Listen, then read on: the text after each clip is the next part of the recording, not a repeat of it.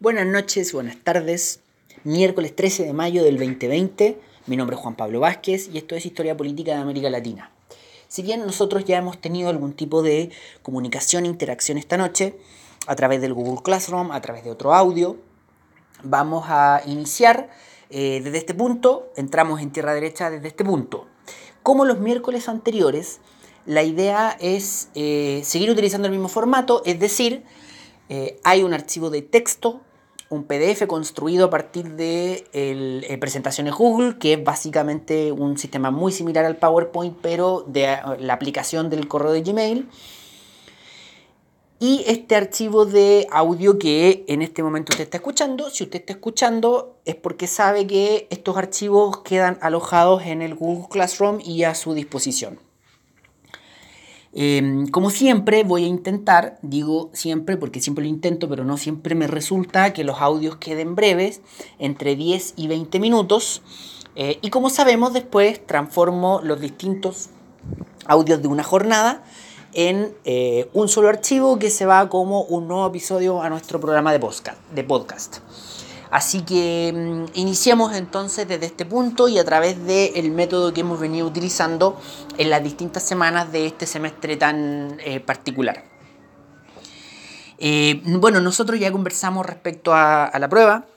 Eh, la prueba ya ha sido entregada, ya la tienen en vuestras manos. Ahora veremos si hay algún tipo de inquietud o observación que, mm, que me quieran hacer llegar. No hay ningún problema, estamos acá disponibles para aquello.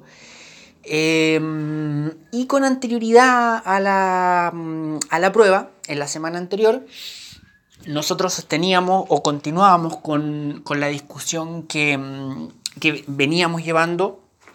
Así que lo que les propongo es que esta, esta, esta apertura, este inicio, sea como una suerte de mirada general, de balance general, de nuestra última conversación por ahí, por el 29 eh, de abril, creo que fue, la clase del, eh, claro, del 29 de abril. Eh, una suerte de retroalimentación. Y nosotros el día 29 de abril conversábamos, si que ustedes lo recuerdan, ¿se acuerdan de qué conversábamos? ¿De quiénes conversábamos? Segundos de silencio, como para ir reactivando un poco ese tema. Em, bueno, eh, generalmente al inicio de cada clase, si ustedes lo recuerdan, de una clase tradicional que se tenían en aquellas lejanas épocas en que uno tenía clase en la sala y todo eso, eh, generalmente al, inicio de una clase lo que hacemos muchos es intentar lo que yo llamo el recuento de goles, ¿no? O sea, acordarse de qué nos pasó en la clase anterior, qué conversamos, qué estuvimos viendo, etcétera. Entonces, en estas semanas, nosotros hemos intentado hacer eso, o bien yo les dejo una pregunta en el, classroom y ustedes la contestan, o bien hago yo mismo ese, recuerdo eh, a través de audio, em, o sea, a través de estos audios.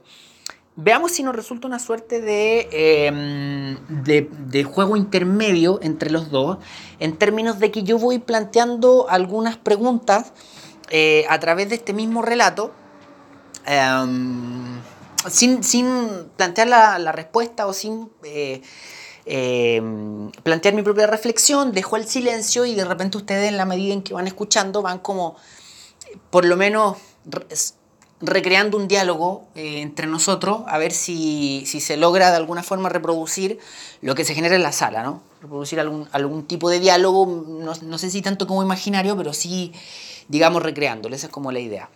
Eh, pero bueno, el punto es que efectivamente nosotros el miércoles 29 de abril conversábamos respecto a una mm, temática que yo decía que era bien interesante en, América Latina y también eh, una de las cosas, una de las particularidades que tuvo la clase anterior es que les dejé una serie de videos, dejé una serie de material eh, audiovisual en el Google Classroom eh, que, podrían, que podrían revisar. Ninguno es obligación, tampoco ninguno es así como una suerte de, mm, de bibliografía que entra en alguna prueba, para nada. Pese a que el video del el documental sobre, mm, del, del, director Pino Solanas, eso sí está en la bibliografía. Eso hace un tiempo atrás pedí que lo... O sea, me preguntaron qué material audiovisual se podía incluir oficialmente en la bibliografía y yo sugerí ese documental, pero bueno, no, no es que vaya a entrar en la prueba específicamente. Pero, mm, pero todos los videos están interesantes de ver y como yo planteaba en el, en el Classroom, evidentemente los videos lo que hacen es intentar estimular el debate, intentar estimular la discusión.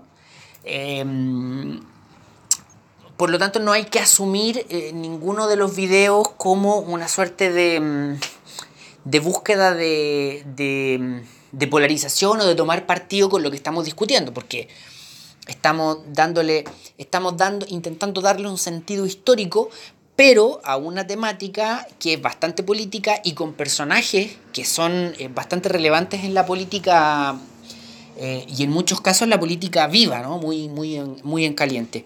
Entonces los videos que, les proponía eh, todavía están en el, evidentemente en el, en el Classroom, así que si no los han mirado, denle una vuelta, están bien interesantes, se puede aprender bastante e insisto, véanlos críticamente. ¿no? eso era lo que yo decía ese día, lo que escribía. Véanlo y procesenlo, véanlos y procesenlos críticamente. Por ejemplo, los videos respecto al programa Forte Apache, es un, el Forte Apache es un programa de debate político que se hace en Span TV y que lo hace el equipo de producción, de dirección, incluso el conductor de la discusión, el conductor del programa, es alguien, son equipos que están muy vinculados al, partido Podemos en España. De hecho, hoy día eh, Pablo Iglesias es vicepresidente de la República. Entonces, evidentemente que hay una, eh, digamos, hay un cejo político. Ahora, lo relevante es el debate de fondo con elementos académicos, teóricos, etcétera, que se da en, esa, en, ese, en ese programa. Por eso lo dejo. Así que insisto, véanlo críticamente. No, no, no es que haya que reproducir lo que ahí discuten, pero sí analizarlo críticamente, verlo críticamente, en esa clave. Pero bueno, el, punto es que están ahí los videos y que son, son buenos videos. A mí me, parece que son bien interesantes de ver. Em, los que son de, estos debates, como yo digo, em, y también eh, la película que dejé, que es eh, La Ley de Herodes, eh, una súper buena película, como yo decía ese día, no habla específicamente la película en torno al gobierno de Lázaro Cárdenas, pero sí hace una suerte de caricatura de la política mexicana que es súper interesante. La película está re buena de ver, así que mm, justo dejé todos esos videos una semana antes de la prueba, entonces de repente se concentraron más en, en, los archivos que, que, donde están nuestros debates que entraban en la prueba y o en las lecturas. Em, ahora que por lo menos en nuestra asignatura salimos de la primera prueba, de repente tienen más tiempo como para darle una mirada y todo. insisto, es, interesante. Em, incluyendo el video de Cristina Fernández cantando las canciones que le cantan a ella misma, que insisto, hay que verlo con una mirada crítica, es una imagen bien provocadora, pero insisto, hay que verlo críticamente porque de alguna forma es lo que mm, representa mucho uno de los últimos elementos que discutíamos en, la clase del 29 de abril. Este tema de los símbolos, este tema de la imagen, este tema de la comunicación política, del líder político y la comunicación política en el fenómeno del populismo. Y era precisamente eso lo que discutíamos nosotros la semana del eh, miércoles 29 discutíamos precisamente en torno a, bueno, en el marco de la segunda unidad, nuevas ideas políticas, de revoluciones al populismo, discutíamos en torno a el, al, precisamente al eh, populismo. Em, de alguna forma lo vimos a través de dos, de dos eh, de dos ámbitos, ¿no? Así como, como lo vimos en términos de dos grandes claves, porque conversamos de fenómenos específicos que nos propone el programa, eh, proyectos históricos y políticos específicos que nos propone el programa, que son, eh, el, ¿recuerdan cuál eran? Hablamos de tres proyecto histórico político, o sea, de, tres gobiernos, ¿no? En, tres países distintos en América Latina y en tres momentos también distintos, muy cerca temporalmente, pero tres bien distintos. ¿Se acuerdan cuáles eran? Bueno, Lázaro Cárdenas eh, en México, eh, Getulio Vargas en Brasil y Juan Domingo Perón en la Argentina. Entonces el programa nos propone muy acertadamente que esos tres eh, casos de proyectos políticos, proyectos históricos en sus distintos países en América Latina, em, tienen una serie de características que son relevantes de, conocer, que son relevantes de analizar, pero que además esos tres proyectos de alguna forma entran en esta categoría que se denomina como el populismo. Entonces nosotros, la semana del 29, si lo recuerdan, le dimos una mirada eh, a cada uno de estos proyectos, ¿no? conversamos un poquito en, en torno a Lázaro Cárdenas, al proyecto de Lázaro Cárdenas, que se mantuvo en el gobierno desde 1934 a 1940. Conversamos también en torno al proyecto y gobierno de Getulio Vargas en Brasil, que era un poquito más, más complejo de, ubicar temporalmente, porque Getulio Vargas había tenido eh, tres o cuatro periodos vinculados al gobierno o derechamente gobernando, de los cuales solo uno había sido electo, los demás siempre fueron de facto. Y en tercer lugar, el proyecto de mm, lo que conocemos como el peronismo o el peronismo en el gobierno con Juan Domingo Perón em, como presidente, como líder político y también como presidente de la República en eh, la Argentina, ¿no? Desde que también fue en tres periodos distintos. Eso sí, Juan Domingo Perón em, siempre fue gobierno a través de los votos, ¿no? siempre ganó sus elecciones. No, no, el, no el mismo caso de Getulio Vargas que llegó al gobierno de, en, Brasil de forma distinta. Entonces, estos tres gobiernos tenían una serie de características que, em, las cuales uno podía eh, efectivamente, o que, o que nos permiten plantear a estos proyectos dentro de la categoría del, populismo. Y nosotros caracterizamos entonces a, a estos proyectos a estos gobiernos, a la obra de estos gobiernos. Eh, planteábamos elementos como muy característicos, elementos que mm, nos permiten conocer y entender estos proyectos. En el caso de Lázaro Cárdenas, esto lo vamos a hacer bien rápido, ¿eh? no se preocupen. En el caso de Lázaro Cárdenas, dijimos que era un factor muy relevante la renovación de, eh, de la reforma agraria en, México, en México cuando se piensa en Lázaro Cárdenas, en uno de los elementos que se piensa es en cómo su gobierno retoma la idea de la reforma agraria de una forma muy intensa. Eh, el, proyecto de Lázaro Cárdenas también se asocia muy fuertemente a la nacionalización del petróleo, también es un, factor bien clave, bien relevante. El proyecto de Lázaro Cárdenas también se asocia muy fuertemente a eh, la industrialización o a una búsqueda de industrialización dirigida por el Estado, ¿no? hay, otro elemento relevante, eh, hablábamos que haciendo una suerte como de balance político más, más general, pero muy, muy desde lo político, decíamos que el proyecto de Lázaro Cárdenas finalmente se puede catalogar como una suerte de renovación de la revolución mexicana. O sea, el proyecto de Lázaro Cárdenas dos décadas después como que retoma o recoge una serie de elementos que venían desde la Revolución Mexicana.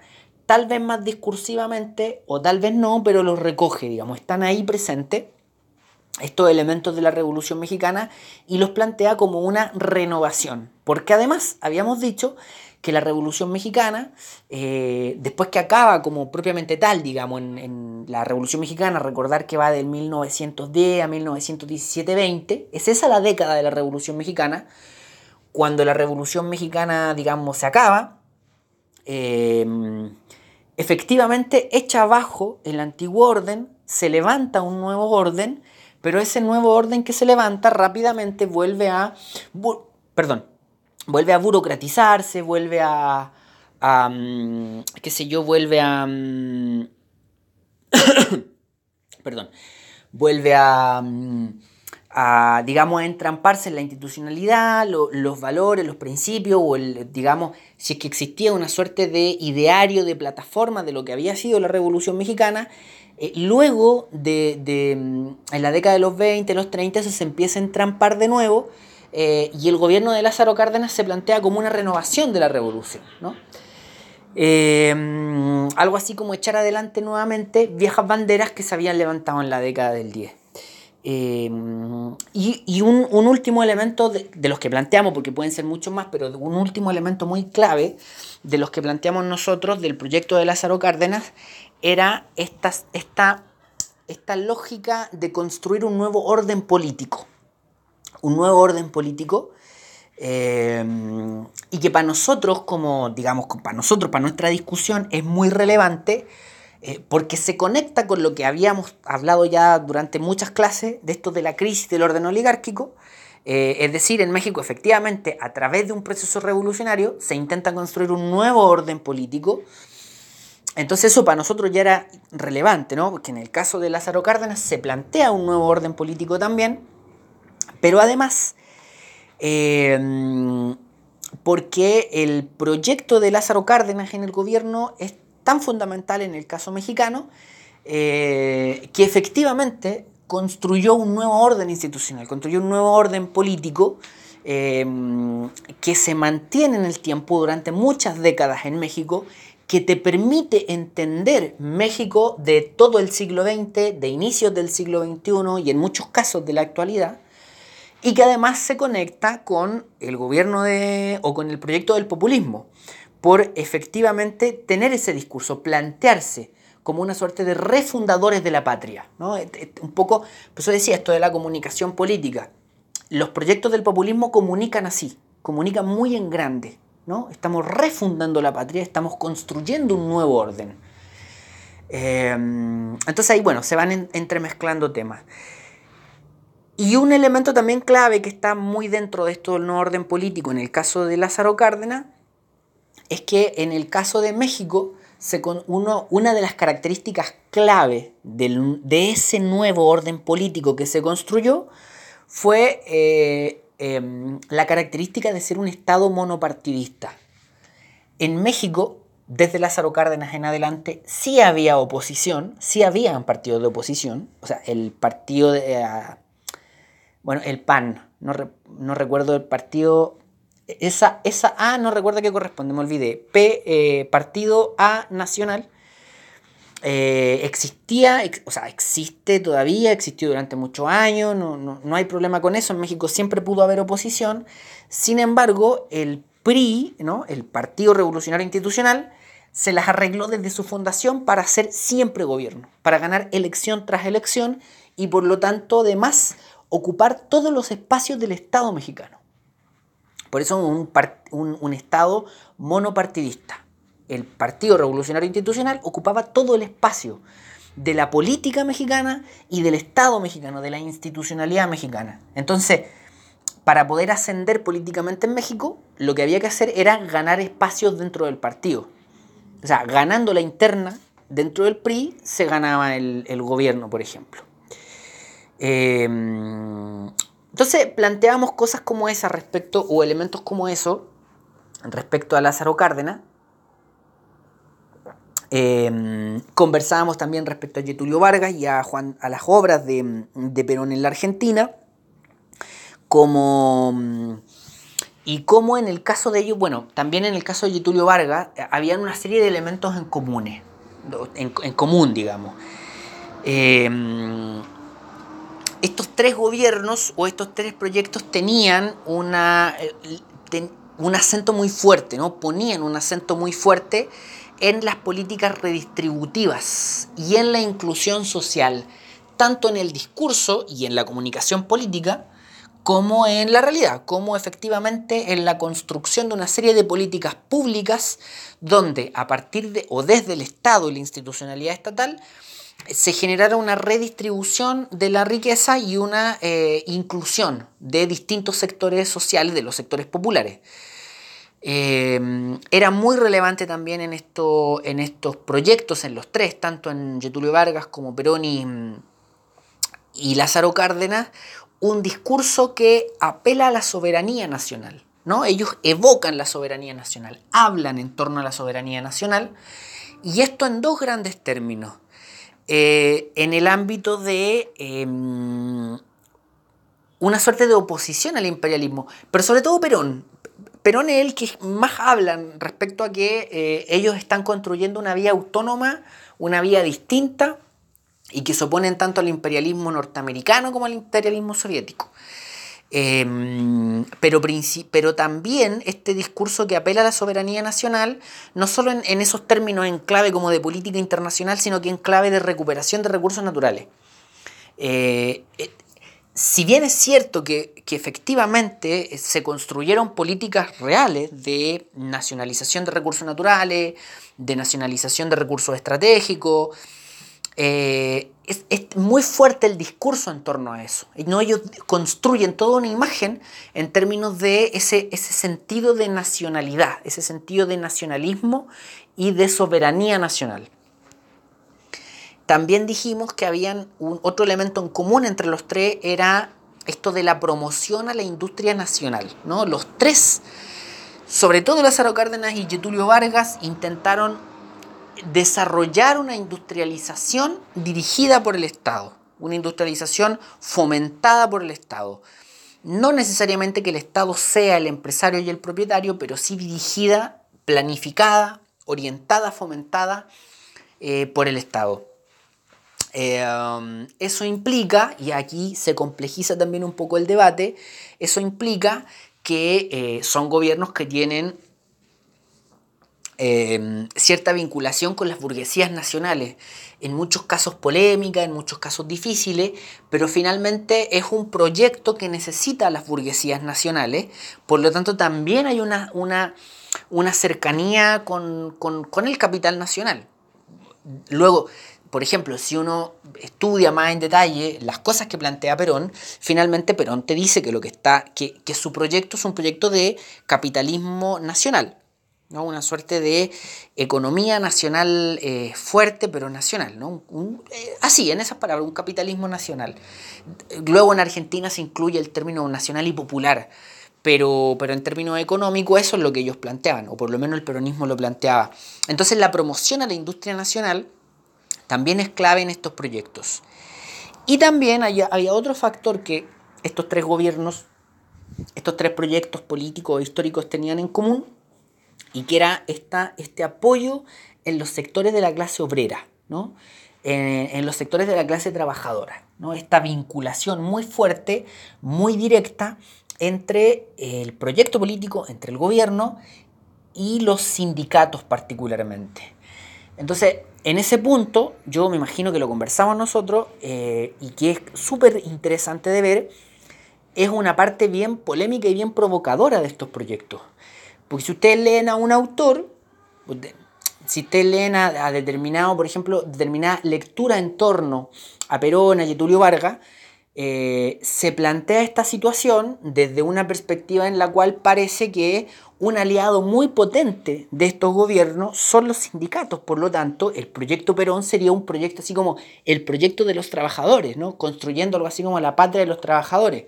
Luego uno toma otra lectura o, bien otra perspectiva en torno a estos proyectos y lo que va a leer es que, o lo que va a entender es que hay una suerte de clientelismo y de negociación política donde em, los sindicatos pierden completamente la autonomía porque se terminan, porque terminan, digamos, el gobierno termina negociando con las dirigencias de los sindicatos, el sindicato se entrega eh, completamente al gobierno eh, el gobierno les da mucho favor a los sindicatos, los favorece mucho, pero también termina em, casi como comprando apoyo eh, en las calles, eh, apoyo de base, etc.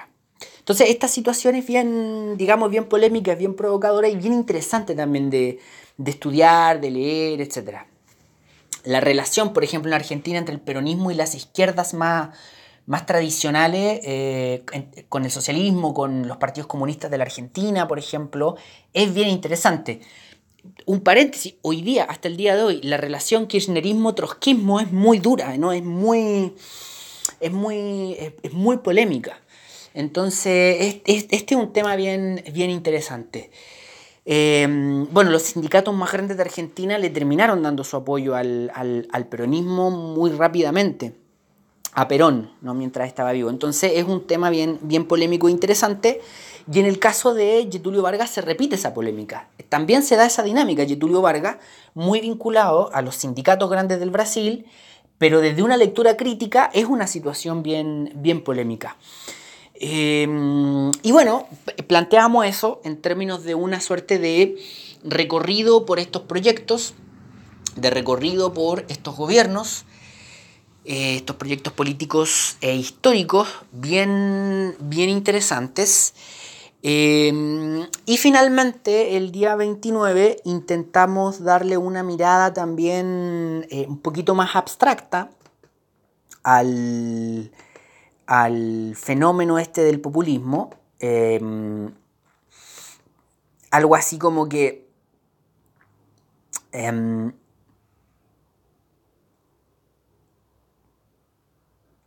algo así como que si efectivamente eh, le creemos ¿no? al, al, programa, si es que efectivamente le creemos a la discusión que hemos tenido y estos tres grandes fenómenos políticos ¿no? El cardenismo, el varguismo y el peronismo son efectivamente em, fenómenos políticos que podrían incluirse en esto del populismo clásico latinoamericano.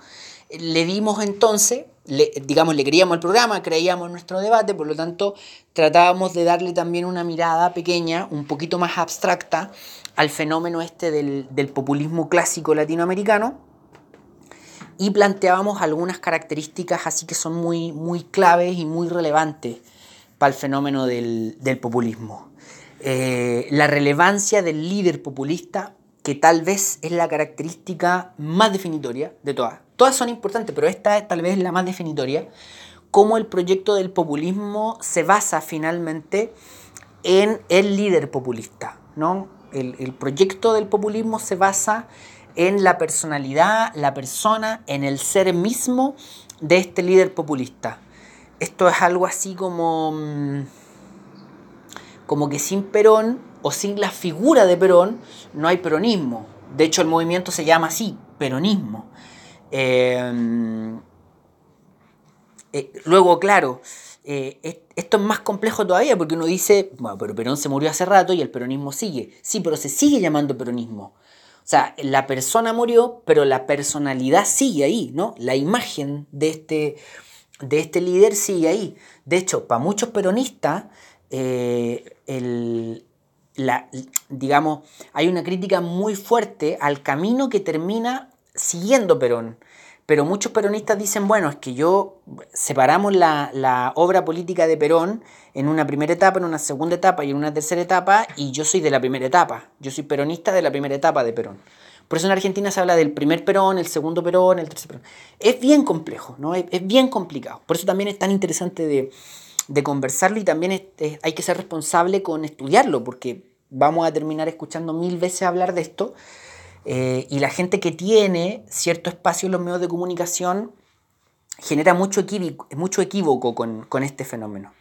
Pero bueno, decíamos que la característica de que el, líder populista tiene un rol clave es una de las características más relevantes. Cuando el proyecto se basa en el líder, ahí, hay una, una, ahí estamos oliendo que hay un, estamos cerca del fenómeno del populismo. También es muy eh, relevante, eh, esto ya es menos abstracto y es más concreto, cómo el fenómeno del populismo clásico latinoamericano es un fenómeno político en donde ocupa un lugar muy importante toda la generación de una serie de políticas redistributivas desde el Estado. Lo que decíamos, ¿no? Esta cosa de cómo de redistribuir la riqueza e incluir a distintos sectores de la sociedad, sectores populares, gente pobre, gente que vive en la miseria, y que el proyecto del populismo, una de las cosas con las que te encanta, con las que te, digamos, te, te hace parte, es que precisamente genera una inclusión social. Y eso en el populismo es muy fundamental. Por eso el populismo siempre necesita recursos, ¿no? Un, un, Estado con recursos para poder generar ese proceso de inclusión social. En tercer lugar, otra característica relevante, ya un poquito más abstracta, es esto que planteamos como la relevancia del discurso, del lenguaje y la comunicación política. En el populismo es clave la comunicación política. Em, si ustedes se fijan, por ejemplo, em, los que conocen Buenos Aires, los que han ido a Buenos Aires, los que van a ir a Buenos Aires, fíjense eh, esta imagen gigante de Evita Perón que hay en eh, la avenida 9 de Julio, que se ve desde... Es una, es una, no sé cómo describirla, pero es una imagen gigante que se ve desde muy lejos, desde muchas partes, se ve su cara y que está, está como construida con, con, líneas. Entonces de noche esas líneas son luces que se encienden y se ve, se ve su cara. Entonces eso de la comunicación política de la imagen de lo que se ve, de lo que se proyecta, de lo que se entiende, en el populismo es, clave, ¿no? es, fundamental. Em, es el, por, eso, por eso yo les enviaba el, el, video este de YouTube de Cristina Fernández cantando, porque es eso, ¿no? Es, la imagen del líder populista dando esta señal, ¿no? Eh, y además esta imagen de hacerlo desde las alturas, cantando una canción que para ella misma, es, es, es muy expresivo, es muy decidor. Eh, y además para uno como chileno que está acostumbrado a una política mucho más ordenadita, más sobria, más fría si se quiere, eh, esta imagen ¿no? dice mucho, ¿no? es, bien, es bien interesante. Y bueno, otra característica relevante, muy importante también en el, en, el, en el fenómeno del populismo, y muy articulada con las características anteriores, es eh, que el populismo apela a la o logra construir antagonismo en, el imaginario. No es que, eh, no es que pongan una, una muralla en la mitad del país o una muralla en la mitad de la sociedad y digan unos para allá y otros para acá. Pero piensen en la misma figura, ¿no? Y en el imaginario logran construir eso. Por eso y, por eso digo, la, la vinculación con las características anteriores, con el lenguaje, con el discurso. El populismo, los proyectos populistas logran construir ese antagonismo a través del discurso, hablando, por ejemplo, de eh, eh, oligarquía y pueblo. Eh, yo decía, no recuerdo si lo planteamos ese día, el 29 de abril, pero el ejemplo de Podemos es clarito porque bueno, de hecho en, España se, hacía el ejercicio de, eh, se, analizaba, bueno, ustedes que están más cerca de la ciencia política conocen mucho mejor que yo que eso se, hace, ¿no? Em, me acuerdo cuando Bachelet gobernó la primera vez, o la segunda vez, creo que la primera, se, a veces se hacían en los discursos que hacía Bachelet en la cuenta pública del 21 de mayo en el, en el Congreso, me acuerdo que después los diarios hacían notas con las claves del discurso de Bachelet. Entonces, por ejemplo, contabilizaban la cantidad de veces que Bachelet había dicho la palabra mujer, ¿no? Por ejemplo.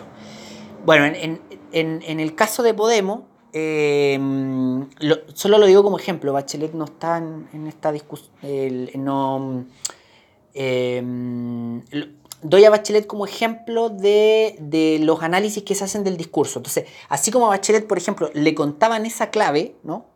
Eh, incorporar al, el tema de género en, esa época, con las características de esa época, en su discurso, Asimismo, por ejemplo, a Pablo Iglesias, cuando hablaba en España, le contabilizaban la cantidad de veces que utilizaba la dicotomía casta-gente. Entonces, eran cuando Pablo Iglesias, eh, hablaba a la prensa o hacía un discurso, utilizaba muchísimas veces la palabra casta gente. Casta gente. Bueno, ¿quién era la gente? La mayoría. ¿Quién era la casta? Los sectores de la política, eh, digamos, eh, tanto los partidos políticos como los grandes empresarios que eran como una casta que gobernaba y controlaba España. Eh, y, en el, eh, y, al frente, digamos, la gente común. Entonces él utilizaba ese término, casta gente. ¿Y qué logra con eso? Eh, simplificar, así pero extremadamente, no absurdamente, pero simplificar en un nivel gigantesco una lectura de la realidad. Excesivamente simplificada, como que la sociedad se pudiese efectivamente entender bajo una lógica binaria. Pero el discurso populista logra eso, simplifica extremadamente la problemática de la sociedad y te la entrega así, simplificada, ¿no? Llevada a un antagonismo. En el caso de, Podemos, eh, casta, gente, pueblo, oligarquía, em, eh, y, podríamos seguir, ¿no? En el caso de, por ejemplo, en Ecuador se habla de la partidocracia y la ciudadanía. Pero se plantea así la ciudad como muy simple, la, ciudad, perdón, la sociedad o la problemática de la sociedad muy simplificada en esta lógica antagónica. Y evidentemente, y evidentemente que el proyecto populista eh, apela al polo plebeyo de esa dicotomía. Si, si Podemos hablaba de casta y de gente, ellos se ponían de parte de la gente. Si Perón te hablaba de, de oligarquía y de pueblo, ellos se ponían de parte del pueblo. Eh, se asumen o por lo menos apelan a ese polo popular, a ese polo plebeyo o al polo pueblo, en esa dicotomía, en esa construcción de antagonismo en, la sociedad. Bueno, esa era una suerte como de, cuarta característica bien, bien, relevante, más abstracta o en un campo más abstracto del, fenómeno del, populismo. Eh, y bueno, en el, archivo que, teníamos, en el archivo de texto que teníamos la semana anterior, había una, imagen muy, muy relevante eh, o muy decidora, muy expresiva de todo este, este fenómeno, de toda esta mm, esto que hemos conversado, y que era esta imagen de em, de Néstor Kirchner, de Cristina Fernández, de Vita Perón y de un bebé. ¿No? Ahí, o sea, todo esto que hemos conversado en términos de la imagen, de la comunicación política, del líder político como alguien que prácticamente, del, perdón, del líder populista como alguien prácticamente mesiánico, yo creo que está completamente expresado en esta imagen.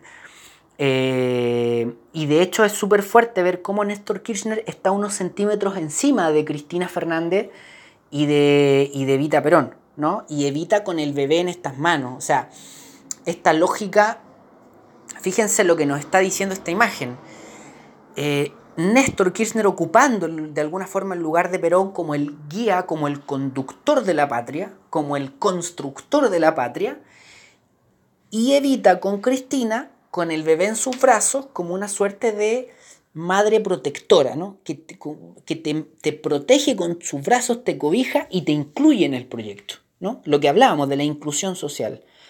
Ellas representan eso, mucho más Evita, porque tiene otro tipo de personalidad y porque además es, muy feo lo que voy a decir, pero además como Evita muere joven, se, se, se, digamos, eh, constituye una figura legendaria, pero con con todas las reglas de una figura legendaria. ¿no? Eh, su imagen, su vida, su figura, su obra, se constituyen en, eso. Em, hay que decir, por cierto, que la obra política de Vita Perón es, muy contundente, ella efectivamente hizo muchísimo. Lo que estoy diciendo es que su figura además trasciende la realidad y se transforma en una suerte de, figura legendaria en la política. Eh, y esta imagen eh, representa eso así, pero muy, muy, muy potentemente. Em, un, último detallito antes de cerrar, eh, referente a esto último, así como la, ustedes que son cientistas políticos, esto de la relevancia del lenguaje, los símbolos en, en, el fenómeno este del populismo, cuando Néstor Kirchner muere, que Néstor Kirchner muere cuando Cristina Fernández es presidenta, él ya no era presidente, entonces institucionalmente como que no hubo, un gran problema en ese sentido, más allá del drama humano, de la muerte, el, tema familiar de ellos y todo eso. Em, y políticamente fue bien interesante, por ejemplo, durante mucho tiempo, cuando Cristina Fernández como viuda, ¿no? con su esposo recientemente muerto, daba algún discurso y se refería a Néstor Kirchner, decía él. Se refería a su esposo como él. Estaba en un discurso y decía lo que hizo él, como decía él. Y no decía su nombre. Es muy fuerte eso. Es muy potente, muy simbólico. ¿no? Porque lo elevaba a una altura de alguien que ni siquiera se puede nombrar y que no lo nombro, pero que todo el mundo sabe de quién estoy hablando. Es, muy, es muy fuerte eso que hacían en, Argentina y eso que hacía Cristina Fernández, eh, y muy en esta lógica, muy en esta lógica de lo que, mm, de lo que estamos conversando. Ya, equipo, entonces, eh, absoluta, radical y completamente no cumplí con esto de que los audios fueran breves. Este audio ya lleva más de 40 minutos y la retroalimentación de la temática del populismo fue larguísima. Eh, pero bueno, por lo menos espero que nos sirva como para que quede bien reforzada lo que conversábamos en, términos del populismo.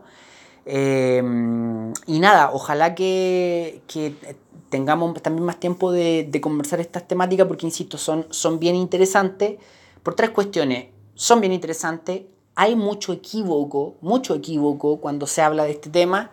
Y en tercer lugar, que es un tema bien vivo, ¿no? conviene tenerlo más o menos claro, porque proyectos políticos de este tipo, buenos o malos, uno adhiera o no adhiera, están vivos y permanentemente generándose. Por lo tanto, está bueno entender estas claves como para eso, ¿no? Como para poder entenderlo tanto como uno como, como, como ciudadano y también uno como eh, alguien que pretende como, em, eh, digamos, relativamente entenderlo. Así que eso, equipo, dejamos el audio hasta acá y nos vemos en otro audio.